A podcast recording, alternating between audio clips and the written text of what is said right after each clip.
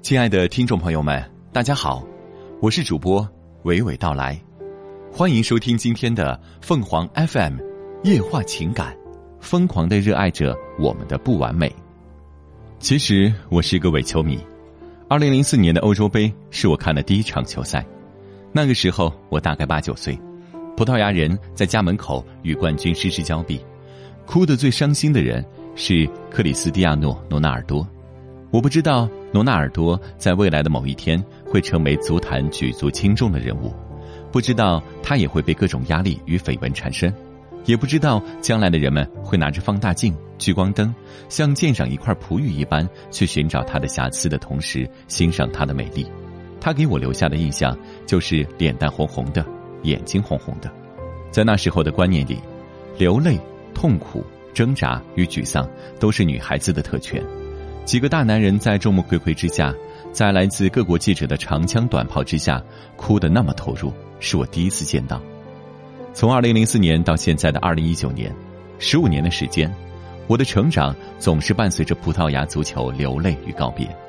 很不好意思的说，最初吸引我的就是罗纳尔多的爱哭。二零零六年德国世界杯季军争夺战中败北，黄金时代就此陨落。罗纳尔多与飞哥相拥哭泣，同时，这个年轻的爱哭鬼接下了飞哥身披的七号战袍。十五年的时间，葡萄牙队的踢法从漂亮的拉丁足球变成了更有力量的防守反击。罗纳尔多成了家喻户晓的足球明星。那时我读初一，正好在叛逆期，脾气火爆，胜负心很强，被叫了无数次家长。学校不让留刘海，而我偏不。总被教导主任拦在校门口整理仪容，很多人把那段日子定义成一个微妙的词语“松弛”，我从不反驳那样的定义，却在十年后的现在很少回忆那时候的自己，大概是因为我觉得那些被别人定义为松弛的日子，恰恰是我不愿意承认的二十几年人生中最谨小慎微的几年。自由的定义在那些日子变得狭隘，我甚至把那样的谨小慎微。定义成了黑夜。初中数学课上，我用 M P 四播放器看了一部无声的电影，名字叫《淼淼》。影片中，小爱和淼淼躺在床上说：“等到了二十岁，就可以做自己想要做的事情了吧？”二十岁成了一个标签，加在长大的那一页。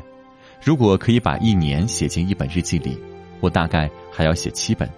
按照度日如年的理论。恰好可以给他们编号为周一至周日。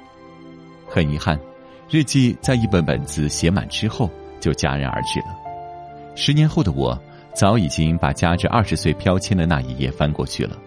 不知不觉的，我成了一个大人。直到我再次找出日记，并一页一页翻过，才发现，终于可以和那时笨拙的自己告别了。那些用一页纸记录一个罚站的过程。用一页纸描写一个人的生日，用一页纸揣测学长内心的日子，终究过去了。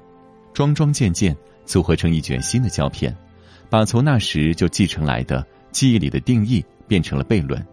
因此，谨小慎微也成了带有些许褒义的天真。然而，即便如此，我也不再认为那些琐事可以成为一天当中唯一可以被记录的几分钟。我不再认为生活的琐事值得用大量的笔墨去记录，或许这也意味着，在下一个十年，我不再有机会擦亮此刻的黑夜。这就是长大吧。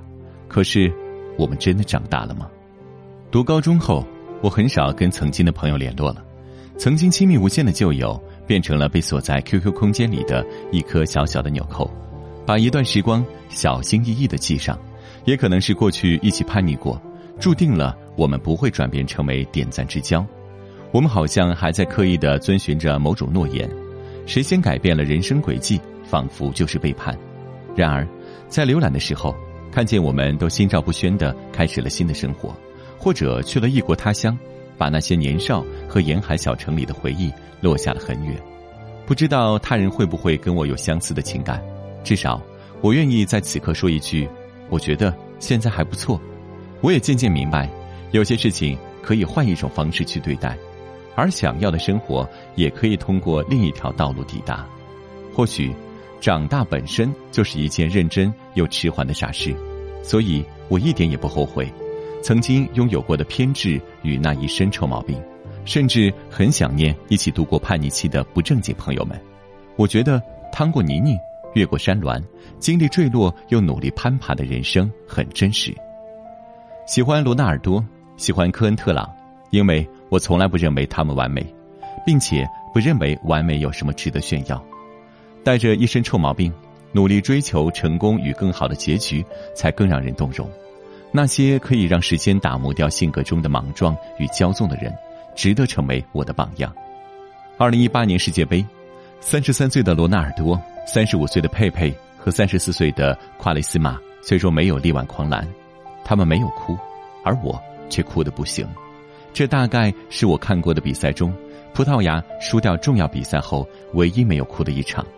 他们没有哭，反而让我觉得这场比赛打得很悲壮。最终，时间还是改掉了他们身上所有的毛病。面对胜负，全是坦然。很多媒体都在感叹罗纳尔多成长了，他没有哭。是呀，罗纳尔多陪着很多人，带着一身臭毛病长大了。我不想面对更多更悲壮惨烈的比赛，不想以一种战斗的姿态去淘汰谁。难过的是。他们跑完了青春的全程，而我，多想再看一眼，即使知道所有的赛道都有终点。听众朋友们，无论你是开心还是难过，不管你是孤独还是寂寞，希望每天的文章都能给你带来不一样的快乐。你也可以关注我们的微信公众号“情感与美文”，收听更多内容。我们下期再见。